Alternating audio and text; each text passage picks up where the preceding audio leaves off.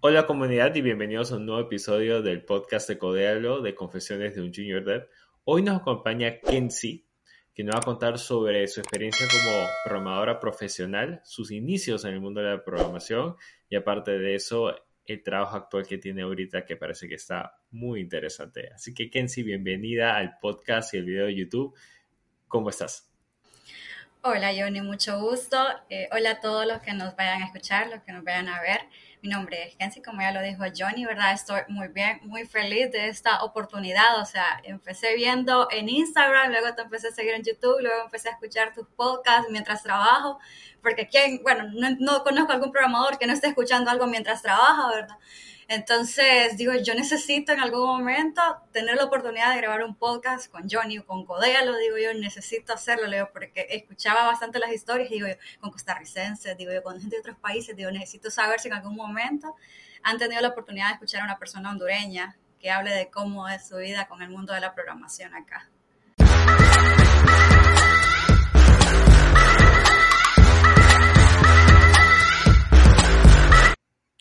Y es excelente que, bueno, que quieras participar en el podcast. Siempre somos abiertos a escuchar a personas de cualquier país, de donde sea, de cualquier nivel, ya bien sea junior, semi-senior, senior o hasta evangélico de tecnología, porque aporta bastante y estamos humanizando un poco esta parte de la programación que no escuchamos. Siempre vemos a los profesores de Udemy, los profesores de Platzi, que a veces las personas que recién empiezan los ven como dioses y inalcanzables, pero mira, hay demasiados programadores en el mundo que han pasado por los mismos estreses que tú, las mismas, como que digamos, condiciones laborales de búsqueda de trabajo o esos tropiezos al comienzo. Y es como que no estás solo en esta aventura, por más que a veces se sienta de esa manera y más en pandemia. Y por eso es que abrimos el podcast y por eso es que queramos confesiones de, de Junior Dev.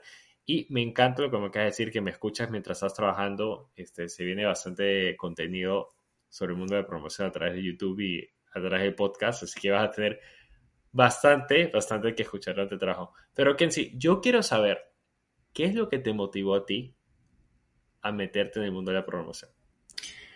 No sé si esta respuesta te puede llegar a molestar o parecerte peculiar, pero realmente la ingeniería en sistemas para mí fue una segunda opción, porque yo desde pequeña, mi sueño siempre, y no sé, creo que es el de todo niño que siempre dice, yo quiero ser doctor, y que es la carrera como la que más apuntan la mayoría de niños cuando están pequeños que se emocionan con su juego de doctor y, todo eso, ¿verdad? Pero yo quería estudiar medicina, pero en, en, Honduras hay situaciones en las que tú a veces tienes que decidir realmente, tomar decisiones bien difíciles sobre qué quieres para tu futuro.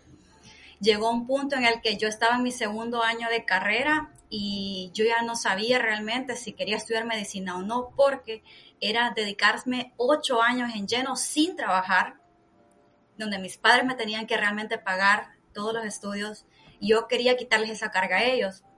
Entonces, para ese momento yo me di cuenta que había eh, unos patrocinadores, le vamos a decir, es una organización que se llama Junior Achievement, a quien les mando un saludo, les voy a compartir el link de este podcast, ¿verdad? Para que sepan de qué lo mencioné acá. Ellos se dedican mucho a ayudar a cumplir los sueños de personas que tal vez no tienen todos los recursos para poderse costear una, una, una carrera universitaria. Y tal vez el hecho de pensar, ¿y por qué no estudiaste en una universidad estatal? Ok, yo no voy a hablar mucho de la condición eh, con respecto al nivel de educación o cómo trabajan las universidades acá, pero yo lo que no quería era eh, someterme a un estrés por una institución de que realmente estaba sufriendo demasiado de, de, paros escolares, etcétera. No solamente a nivel universitario, sino que a nivel de colegio. Digo yo, ok, si tengo la oportunidad de pagarme una universidad privada con esta beca, lo voy a hacer. Entonces, este concurso que, hacen, que hacían ellos para poder pagar los estudios universitarios lo hacen en El Salvador, en Guatemala y en Honduras. Pagan 10 mil dólares al primer lugar, 6 mil al segundo lugar y 4 mil al tercer lugar. Y hacen eliminatorias, las hacen a nivel de colegio porque eligen a los mejores del colegio. Les dicen, ok, de tu colegio quiero tres estudiantes. Vamos al nivel regional. En el regional están todos los estudiantes de toda una zona del país. En este caso, me tocó con los de eh, toda la zona norte y occidente de Honduras. Y eligieron a los mejores tres de ese año, porque eh, habían más estudiantes en la capital, que en este caso es Tegucigalpa. Entonces dijeron, de Tegucigalpa, de la, de, la, de la parte del concurso, de la parte sur, vamos a elegir siete, y de la parte noroccidental vamos a elegir tres. Y mira, yo estaba pasando por una situación bien difícil, en ese momento yo me sentía sola porque mi hermano acaba de tener un accidente eh, y, y, mis padres no estaban disponibles para mí para acompañarme al hotel en donde fue el concurso de oratoria. Y hubieron docentes que estuvieron mucho cerca de mí y me desearon muchísima suerte, me guiaron y yo fui la ganadora del primer lugar en el regional. Iba directo al concurso nacional de oratoria. El tema que, trataba el discurso fue educación vial. Eh, si te contaras historias es otro tema, es muy, muy interesante, pero sí es muy largo de contar. Con ese concurso yo directamente me ganaba una computadora laptop gratuita, ¿verdad? De paquete, y la entrada directa al concurso de oratoria. Pues mira, fue tan bonita esa experiencia porque ni un, ni un lugar se quedó en la capital y porque casi siempre todos se quedaban en la capital. Yo me traje el primer lugar a nivel nacional. Eh, uno de mis compañeros del colegio, que era de otra carrera, pero con él fuimos a concursar, se trajo el tercer lugar y una chica del, de otro departamento de Honduras se llevó el segundo lugar. Y fue una experiencia muy bonita, y, pero yo todavía esto seguía decidiendo si sacaba eh, medicina o ingeniería en sistemas, porque sabía que una de las chavas que había ganado en los años anteriores estaba sacando medicina. Pero empezaron a ir las organizaciones vocacionales de universidades al, al, al colegio y me mostraban los paquetes y yo miraba ingeniería en computación. Y yo estaba sacando bachiller técnico en computación, que la mayoría lo sacan porque es una entrada a cualquier plaza laboral que puedas encontrar una vez saliendo del bachillerato. Pero a mí me había gustado, me había encantado la carrera. Me fascinaba programar, aunque fue uno de los lenguajes muy, muy obsoletos ya, que es Visual Fox Pro, eh, pero me encantaba. O sea, me gustaban los resultados, me gustaba el diseño, el maquetado, que si me decían, te tiene que quedar igual que esto, o sea, me gustaba bastante. Entonces digo yo, ¿y qué tal será esta carrera? Solo que cuando yo la elegí, era muy poco escuchar de que alguien estaba trabajando como programador, era más, eh, estoy trabajando en soporte técnico en el área de hardware. Y era una parte demasiado machista, aunque no me lo creas, era un trabajo muy machista, casi solo querían hombres o gente con experiencia. Y hasta cierto punto los entiendo. Entonces, eh, luego de eso, ¿verdad? Eh, entré, a la carrera, becada, gracias a Dios y todo, ¿verdad? Eh, la inicié y, y, ¿qué te puedo decir? Fue una travesía muy bonita, hice muchos mejores amigos, me iba muy bien con mis docentes. Eh, cuando llegué al último año de carrera, eh, ya estaba trabajando en la empresa en la que estoy actualmente, pero todavía en el, en el tercer año de carrera yo no había trabajado nada de la, de la carrera porque no, no hallaba, no hallaba oportunidades, era, era muy escaso hasta cierto punto porque eh, obtienen, tienen a la misma persona durante mucho tiempo, crean antigüedad, pero eh, a través de un amigo, uno de mis mejores amigos de la universidad, y esto se lo voy a recomendar desde ya, chicos, hagan comunidad, hagan contactos, eh, llévense bien con gente que los pueda conectar con otras personas. Yo hasta entonces en la universidad solamente sabía de Java, trabajábamos en NetBeans, muy, muy básico hasta cierto punto, pero a mí me encantaba y tuve la dicha de conocer a una persona que en cuanto me vio, vio esa pasión conmigo, que puchica, pero es que a usted sí le gusta programar, me decía. Y él era una persona dedicada totalmente a la infraestructura, pero programaba hasta cierto punto. Entonces me dice, fíjese que en mi empresa queremos eh, hacer un sistema de producción, me dice. Yo ya tengo hecho un, 20, un 80% del proyecto, me dice. Le propongo algo, me dice. Lo que falta es pura lógica. Hágalo usted y yo le pago por hora, me dice. Y fue fueron tres semanas, que no te miento, fue tan bonita la aventura porque... ¿Y todo eso mientras estabas estudiando? Estaba estudiando, mientras estaba estudiando. Sí, fue en el tercer año de carrera, si no me equivoco, sí, el tercer año de carrera. Y fueron tres semanas nada más las que trabajé con él, pero que el sistema, no te miento, lo tuvieron funcionando dos años porque después implementaron SAP Business. Y fue muy satisfactorio para mí, ¿para qué no te lo voy a mentir? Porque fue como mi primer trabajo de programadora y que el gusto de saber de que ese sistema estuvo funcionando por mucho tiempo, ¿verdad? Y que ya después lo cambiaron porque ese era el, lo que iban a llegar, y iban a mirarse a pero ocupaban una solución rápida en ese momento. Luego de eso trabajé en un banco y, y luego de eso se me presentó una oportunidad de trabajar con otro amigo, por eso les digo, conéctense con gente que realmente les ayuda a entrar en, en, con contacto, ¿verdad? Y me dice él, fíjate que necesitamos una programadora, ¿sabes de JavaScript? No, pero lo puedo aprender. Entonces, Angular JS lo has usado? No, pero lo puedo aprender. Y entonces eso es lo que ustedes tienen que hacer, nunca parar de aprender. Entonces me dijo él, te vamos a dar un aproximado de dos semanas, me dice, para que aprendas a programar. Y empecé con Angular JS, CSS, etcétera. Entonces, eh, ahí trabajé cuatro meses porque después entré a la empresa que estoy actualmente ahorita, pero no entré a desarrollo. Entré al mundo del hardware. Estuve dos años en soporte técnico y tres meses después de haber defendido mi tesis de la universidad, me pasaron al departamento de desarrollo. Ya habíamos hecho el cambio junto ¿Y con por qué? Dime.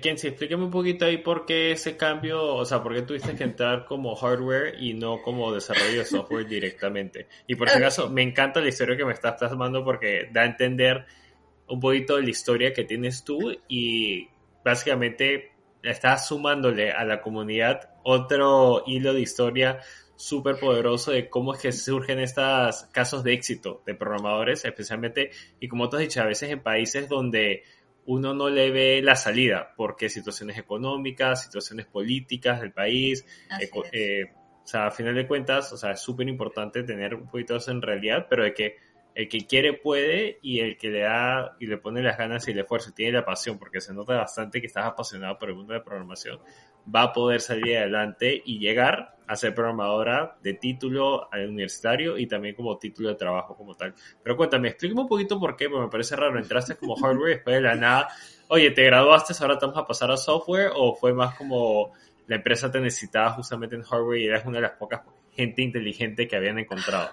Ok, mira, es bien, bien peculiar el caso porque en la empresa donde estoy ahorita, ella, esa se llama Caracol Knits, no sé si has escuchado de ella, nosotros somos una empresa textilera. Eh, ellos tenían un programa de part-time, lo han tenido por mucho tiempo, en el que los, los programadores solo trabajan eh, la mitad del día, se les paga por, por hora, son contratos, ¿verdad? y estaba una plaza disponible para estar en hardware y esa era permanente con todos los derechos, todos los beneficios. Y, y yo me puse a pensar, ok, a donde estoy ahorita en mi carrera, sí me conviene hasta cierto punto entrar a estar en hardware, porque estaba entrando en las carreras parte, medio parte técnicas, digamos, eh, entonces cuando me hacen la entrevista, quien me hizo la entrevista, eh, me preguntó todo lo que ocupaban de esa persona. Casualmente la jefa del departamento, a quien le aprecio mucho, le mando una salida a Mirza Flores, ella quería que fuera una mujer la que estuviera en el departamento y viva por eso, porque eh, es bonito saber de que ahora las mujeres estamos, estamos siendo tomadas en cuenta en este mundo, que ya no es machista, porque en su momento, como te dije, solo hombres querían en áreas técnicas. Entonces, eh, yo tenía experiencia en todo lo que ella necesitaba que era control de tickets, control con proveedores, gestión administrativa del departamento, help de support. Entonces, eh, yo llené las cualidades, pero cuando fui a la entrevista con desarrollo el mismo día, yo, yo estaba indecisa, no sé realmente, pero en eso, me, el, como me, después de eso me, me, encuentro con la jefa del departamento de hardware y me dice, ¿puedo hablar con usted? Me dice, mira que me contó al que la entrevistó que usted tiene las cualidades, etcétera, y me gustaría realmente que usted trabajara con mi equipo y todo eso ah, ok, está bien. Bueno, al final yo esperé la llamada y, quedé con la plaza de hardware y qué bien por eso, ¿verdad? Eh, aprendí muchísimo y, le voy a decir a todos, no le tengan miedo a las cosas nuevas. Eh, tal vez no es lo que esperamos en ese momento, pero algo aprendemos y hasta cierto punto eh, todo lo que he aprendido en ese momento me ha servido ahora como desarrolladora para no pensar solo dentro del mundo del desarrollo. También pienso ¿Cómo sería a nivel de infraestructura? ¿Cómo estaría eso trabajando? Que si, hago esta aplicación, ¿qué tendría que hacer hardware para, que, para darme soporte a estas, estas cosas, etcétera? Entonces, ayuda bastante. Entonces, es una experiencia más. Entonces, yo me propuse que cuando estuviera ya graduada, yo tenía que cambiar de área por todos los aspectos, ya sea económicamente, ya sea por mejorar posición y ya sea por un logro de superación, ¿verdad? Entonces, yo hablé con el jefe del departamento de software, a quien le mando también un saludo, se llama Josué Alemán. Eh, yo, le, yo, le, yo le dije a él que quería pasarme al área de desarrollo y muchas personas del área de software ya me habían dicho, pucha, que cuando te vas a pasar a software, que qué estás haciendo en hardware, pues ya te vas a graduar y sabes programar, me dicen solamente tienes que agarrar práctica. Y entonces me motivaban y dije, ok, ya es el momento. Yo acababa de hacer la defensa de mi tesis y pues fue muy bonito. Le mando un saludo al ingeniero Salinas, que él fue quien me consiguió trabajo en esta empresa y fue mi docente en la universidad y fue un gran amigo. Él era DB admin en ese momento y también un gran programador. Y de él aprendí muchísimo. Entonces, eh, él era una de las personas que también me motivaba mucho. Y pues entonces empecé directo en React. Llevo más de dos años en React, full frontend y también en la parte de del backend, aprendiendo más, eh, buenas prácticas, etcétera y todo. Y ha sido de lo mejor, una gran experiencia. Por así decirte, he tenido tres trabajos en el área de desarrollo. Eh, el primero que fue provisional, de solamente tres semanas con mi amigo. El otro que fue de cuatro meses con, con otro amigo de la universidad. Y en este que estoy actualmente, que son casi cinco años. 12 con experiencia de, de hardware y todo lo demás en desarrollo de software. Qué bueno, o sea, sí eres un caso de éxito espectacular, una persona que la luchó, que se ganó su beca para ir a la universidad, tomó la decisión correcta de no estudiar medicina estudiar software. Mentira. Sí, totalmente. Pero sí, la programación la verdad es que nos abre la puerta para nos abre la puerta bastantes cosas.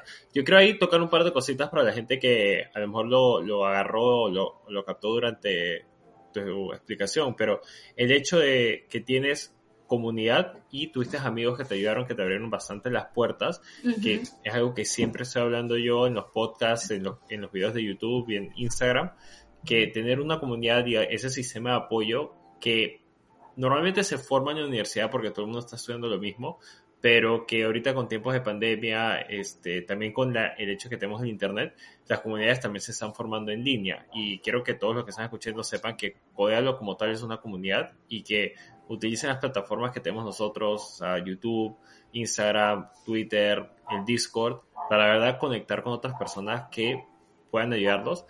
Y lo segundo que tú tocaste es el hecho de que tuviste un mentor, una persona que te ayudó a ti, de verdad, mejorar como programadora y aprender bastante, que es algo que también hablamos muchísimo en el podcast y en YouTube, de que un mentor es una persona que va a acelerar bastante tu crecimiento como programador, como persona, y creo que lo más importante de todo es que es una persona a la cual tú tienes que un poquito ser este, constante y seguir aprendiendo para poder quedar bien con ellos. Y ellos están a asegurar de que siga siendo la mejor versión de ti. Pero ahora yo quiero pasar a la pregunta del podcast. Y es, quiero saber qué confesión, qué confesión tienes tú cuando eras programador junior, cuando pasaste a la parte de, de software en esa empresa donde estás ahorita. ¿Qué embarrada, qué caso de éxito tuviste? Porque seguramente siempre tenemos ahí una cosita de la cual, uff, me salvé o como que, ay, pero así cuéntanos, cuéntanos todo que en sí. Mira que yo realmente le tengo tanto miedo a dejar caído producción y gracias a Dios no me he encontrado en un escenario en el que me tengan que quizás llamar la atención o algo, pero lo, lo más embarrado, por así decirlo, que pude hacer un día es que un controlador lo llamé igual que el de otro servicio, el de otra funcionalidad, no me fijé en eso. Y en producción estaban eh, intentando hacer llamadas desde esa pantalla y estaba apuntando al controlador nuevo, como que el proyecto estaba agarrando el controlador más reciente. Entonces estaban parados, estaban parados, como que no habían podido en toda la noche registrar unas cosas de producción. Entonces ya al día siguiente un compañero de trabajo manda un correo con el pantallazo de cuál era el error, que tuviéramos cuidado, y me sentí tan apenada porque ay no, y acabo de entrar al departamento, ya estoy haciendo este tipo de cosas, digo yo, y es lo que no quería yo, o sea, llegar a un punto en el que afectara el trabajo de otros lo que yo estaba haciendo. Pero sí, es un temor que le tengo que lo que yo haga afecte, afecte de forma severa. Ahora, en hardware sí hice algo bien terrible. Eh, y es como te digo, de todas las experiencias se aprende. Eh, me dieron el enorme privilegio de llevar la consola del antivirus, no voy a decir el antivirus por cuestiones de confidencialidad. Eh, entonces me tocaba estar a mí gestionando toda la parte de políticas de dispositivos, de usuarios, de accesos, etcétera. Pues entonces, eh, como me estaba tocando aprender, no me había contactado todavía con el proveedor porque íbamos a tener la sesión hasta el día siguiente, pero me puse a investigar sobre la información de la plataforma del antivirus, de la consola principalmente, y cómo bloquear dispositivos USB. Pues resulta que yo me pongo a hacer una política y como ya estaba conectado en red, en producción, en servidor y todo, cuando hace sincronización la política, toda la maquinaria de producción que tenía eh, keys de tipo USB, printers conectadas de tipo USB, todas se bloquearon. Todas se bloquearon, o sea, no podían hacer nada. y eso fue terrible porque en ese momento ya no me acuerdo cuánto tiempo llevaba y no habían dicho nada hasta que de repente llaman a Mirza y a, mi jefa en ese momento y, y, le dicen de que hay un problema, que no pueden conectar nada. Luego me llama otro muchacho y me dice, fíjate que no me funciona la key de esta aplicación que es con USB. Entonces me dice, me dice ella, ¿qué está haciendo Kenzie? Me dice. Y le digo, es que hice esto, esta política, le digo que es para bloquear USB. Y ya después miro en la documentación más abajo, porque no leí más abajo, que había que hacer una pleca tipo de dispositivo ya sea micro SD, ya sea de pendrive, ya sea tipo CD, ya sea tipo key. Entonces, era, había que aprender muchísimo más, pero sí fue como que una embarrada de que sí me puso en aprietos. Me sentí súper, súper apenada en ese momento, la verdad. ¿Y, ¿Y, qué dijo tu, tu jefe en ese momento cuando se dio cuenta de lo que había ocurrido? Pues fíjate que no, no me regañó y, y, eso es lo que, lo que agradezco mucho en la empresa donde estoy trabajando, es que es una escuela prácticamente, donde, donde te desarrollas como un buen profesional, donde puedes aprender de los errores, ¿verdad? Pero tampoco esperan de que fueran errores de tamaño, tamaño planeta, ¿verdad? Entonces, eh, fue algo, por así decirlo, que se estaba probando y todavía no teníamos buen contexto, entonces eh, no pasó a mayores, pero sí fue como que Kenzie tenga cuidado, mejor eh, cuando ya se contacte con el proveedor, ya revíselo bien con él cómo se tiene que hacer el proceso. Pero sí fue un momento bien, bien heavy, por así decirlo, porque sí me sentía súper nerviosa por eso. De, de, todo eso son experiencias donde uno aprende bastante y crece como programador y como persona, porque eh, tienes que ponerte en una situación incómoda donde tú obviamente tienes la culpa y es tu responsabilidad, pero al mismo tiempo la forma que nosotros actuamos después de que sabemos que le hemos embarrado, que le hemos, digamos, en palabras bonitas, cagado, es importante también tener esas herramientas para, ok, están las cosas mal, ¿cómo podemos nosotros contactar a la persona correcta que nos pueda ayudar a nosotros solucionar el problema o solucionar nosotros mismos? A mí me ha pasado de que he jodido cosas en producción, me ha pasado bastante siendo jefe, siendo eh, principiante también, así que son cosas que uno va aprendiendo y va mejorando con el tiempo. Ahora, Kenzie, quiero que le digas a la comunidad qué consejos les tienes a, aquellos que están comenzando, los primeros que están buscando trabajo ahorita o los que están comenzando su primer trabajo como junior. Y obviamente ya has tocado varios temas y ya lo hemos este, conversado un poquito, pero no sé si hay alguno otro más que crees que sería súper importante tocar y recalcar en este momento. Ok, yo ya días escuché tu podcast referente a los mentores y es muy real lo que mencionaste. Yo he tenido muchísimos mentores y de todos he aprendido.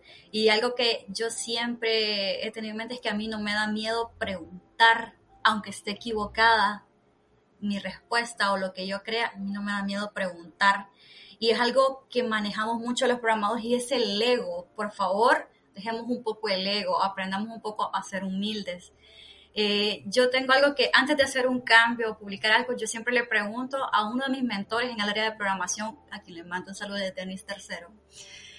Yo siempre, eh, Denis, eh, mira que voy a publicar esto, puede, le, le, mando yo un, ¿cómo se le dice? Un word review para que él lo revise y él me manda sus comentarios. Entonces, entre menos comentarios hay, pues qué bueno, porque significa que he mejorado, he hecho mejores prácticas y, yo he tenido tantos mentores, o sea, desde que estoy en la universidad hasta ahorita en mi trabajo y, les digo algo, no tengan miedo de preguntar. Y, yo sé que a veces las personas como que no andan de muchas para, para que uno les haga preguntas, pero uno de, de, buenas maneras puede agradecerle o esperar el momento idóneo o ver a quién más se puede abocar para poderle hacer una pregunta de algo que no entendamos. Eh, de esta es una carrera por divulgación y esto me lo dijo uno de mis compañeros de trabajo si no hay divulgación, eh, no nos podemos dar cuenta de cómo resolver a veces las cosas o de cómo aprender más. Entonces, para los que todavía no están trabajando, que tal vez todavía están estudiando o ya están buscando un trabajo en el área de desarrollo, búsquense un mentor, hagan contactos, como les digo, con personas que les ayuden a crear otros contactos con el que puedan lograr una oportunidad. Para los que ya están en su primer trabajo, lo que les voy a decir es no paren de aprender. Hay muchísimos recursos gratuitos, hay mucha documentación, hay muchos ejercicios disponibles para poder crear nuestro portafolio y para poder eh, mejorar mucho en las prácticas. Y nunca se queden con que si funciona, así lo dejo. No. Créanme que, cuando alguien más mira nuestro código y lo critica, eso es, un, es, un, es una daga que uno siente que la están metiendo así porque que le toquen eso a uno, como que no, no, no entiendo tu código. Entonces, chicos, siempre busquen mejorar Nunca se queden solo con que hasta ahí funcionó, hasta ahí lo dejé. Entonces practiquen, practiquen, busquen documentación, cómo debo de llamar una tabla, cómo debo llamar una entidad, cómo debo de llamar las listas, todo ese tipo de cosas les va a servir. Recomiendo mucho que busquen canales de YouTube, que busquen eh, canales de podcast en YouTube, en Spotify, para que se puedan empapar de contenido. Y si tienen la oportunidad de comprar un curso, cómprenlo avancen y no adopten una sola tecnología, por favor. Yo se los digo, no adopten una sola tecnología. Yo llevo más de dos años con React, pero yo sigo trabajando en otras cosas relacionadas con Angular como, como ejercicios, eh, explorando las nuevas versiones, eh, trabajando en programación móvil. Entonces, háganse un calendario. Ok, este año me voy a proponer aprender eh, sobre cómo montar servidores en Node.js. Ok, lo siguiente es Next.js. Ah, perfecto. Ahora PHP, etcétera. Ok, de frontend que quiero aprender Vue, React, Angular. Pero para saber todo esto, ocupo saber al menos JavaScript puro. Entonces, aprendan sobre JavaScript puro. Entonces, no adopten una sola tecnología. Mira, me he quedado impresionada y no es una mala crítica. Pero eh, he conocido, yo actualmente pertenezco a una comunidad de desarrollo, bueno, no solo de desarrollo, sino que más que todo orientada a la gente de informática que quiere compartir contenido que se llama DevTeam 504, eh, en el que nosotros eh, semanal, semanalmente compartimos charlas con personas que nos han llenado el formulario, eh, establecemos el horario, etc. Y me quedo impresionada cómo la gente está adoptando una sola tecnología, que es solo Flutter o que es solo Angular, y te voy a ser honesta, yo ahorita, cercano a mí, no he encontrado una persona que sepa eh, de React o con quien yo pueda conversar de cualquier cosa relacionada a React, pero casi solo hay de solo Angular o de solo Flutter. Entonces, no adopten una sola tecnología, chicos. Eh, sean versátiles, porque si una empresa les dice, eh, ok, ustedes entraron como expertos en Angular, pero la semana les dicen, vamos a empezar a usar React. Y uno tiene que ser ágil. Quiero, sí, ahí te tengo que interrumpir un poquito, porque Ahí justamente lo que acabas de decir tú es extremadamente importante de recalcar. Tú entraste como experto en React, ¿ok? Entonces yo quiero separar tu, eh, los comentarios y los consejos que estás haciendo tú. Para las personas que recién están comenzando, que están eh, metiéndose en este mundo de la programación, tienen que tener un enfoque maniático en los fundamentos de programación tú tuviste la suerte de que lo pudiste estudiar en la universidad, por cuya razón la universidad de por sí te hizo aprender los fundamentos de programación. Si eres autodidacta, estás yendo por un bootcamp o estás haciendo las cosas, como te digo, por tu cuenta, los fundamentos de programación son lo más importante. Para encontrar tu primer empleo, debes de especializarte en solamente una tecnología, ser experto y poder solucionar problemas dentro de esa tecnología. En el caso de Kenzie, ella sabía Java y porque sabía Java pudo hacer su primer trabajo de cuatro semanas para poner un producto en producción.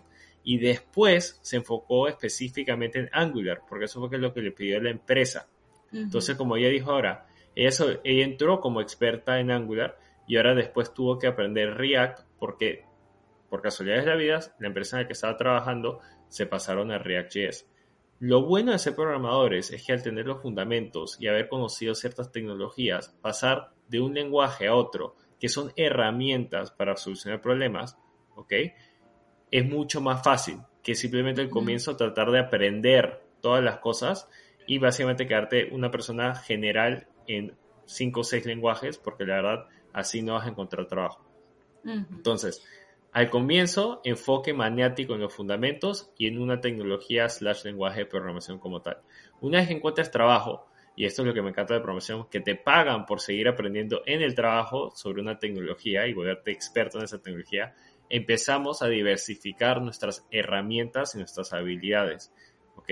Como dice Kenzie, la verdad es que más sepas el mundo de la programación, frontend, backend, base de datos, DevOps, mejor vas a estar equipado en los momentos de que se necesite de tus habilidades un poquito más genéricas y te vuelvas lo que llamamos nosotros el full stack developer, que toma bastante tiempo y bastante dedicación.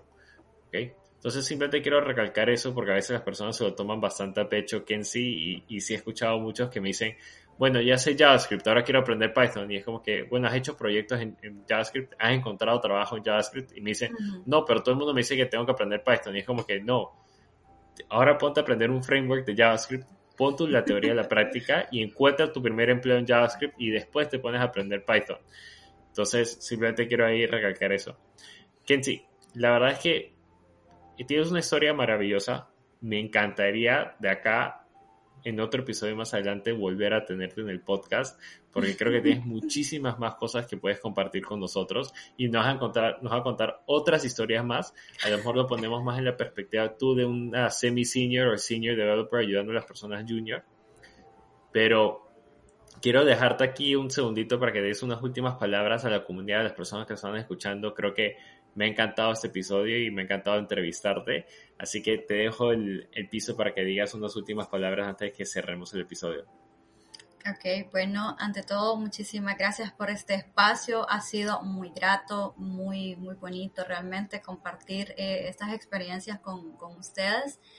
Y pues, eh, como palabra final, les puedo decir, chicos, no se cansen de aprender y no se rindan fácilmente, porque esta carrera es para dar soluciones. Por favor, siempre tengan presente de que eh, todo es, un, es, un, es una curva de aprendizaje, entonces no se rindan si a la primera no les sale o si necesitan ayuda, en su momento ustedes lo van a poder hacer solos. Entonces, no se cansen de aprender, busquen recursos, busquen un mentor y por favor, nunca se rindan. Entonces, eh, le mando realmente eh, un saludo muy especial a todas las personas que me han formado y que me han apoyado hasta el día de hoy. Entre ellos están mi esposo, mi familia, mis amistades, mis compañeros de trabajo, mi comunidad de Deptin 504. A todos ellos les, les, doy mucho las gracias porque me han ayudado muchísimo para llegar hasta donde estoy ahorita.